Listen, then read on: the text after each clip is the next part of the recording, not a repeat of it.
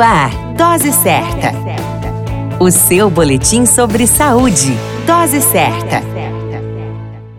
Olá, eu sou Júlio Cazé, médico de família e comunidade. Esse é o Dose Certa, seu boletim diário de notícias. E o tema de hoje é climatério, mitos e verdades. O climatério é o nome científico que descreve a transição fisiológica do período reprodutivo para o não reprodutivo na mulher. O período do climatério abrange a menopausa, que é quando ocorre uma última menstruação espontânea na mulher. No climatério, ocorre um compêndio de sintomas que podem iniciar por volta dos 37 a 40 anos de idade, podendo durar até os 65 anos, segundo algumas literaturas.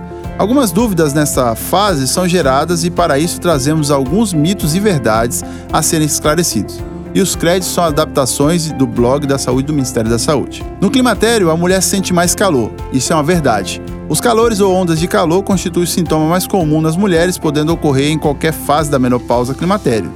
Manifestam-se como sensação passageira súbita e intensa de calor na pele, principalmente do tronco, pescoço, face, que pode até apresentar aumento de circulação de sangue, acompanhada na maioria das vezes de suor.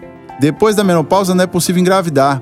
Isso é verdade. Levando em consideração que o climatério é diferente da menopausa, no climatério é possível sim engravidar, uma vez que o corpo está em fase de adaptação, que compreende a transição do período reprodutivo para não reprodutivo.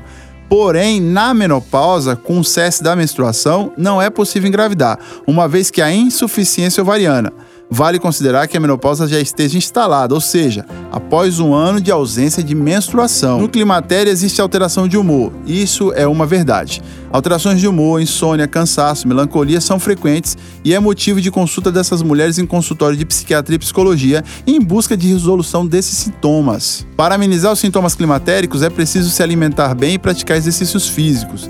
Isso sim é uma verdade. E os bons hábitos de saúde colaboram para manter o bom humor e a disposição, o que ajuda a encarar as mudanças na menopausa. Eles também reduzem a chance de surgimento de osteoporose e doenças cardíacas. Enfim, para conhecer melhor sobre o mundo feminino e as alterações do corpo da mulher, é necessário informar-se.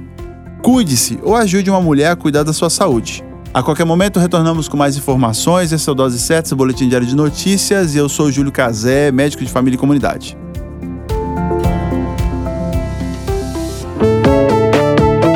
Dose Certa, o seu boletim sobre saúde.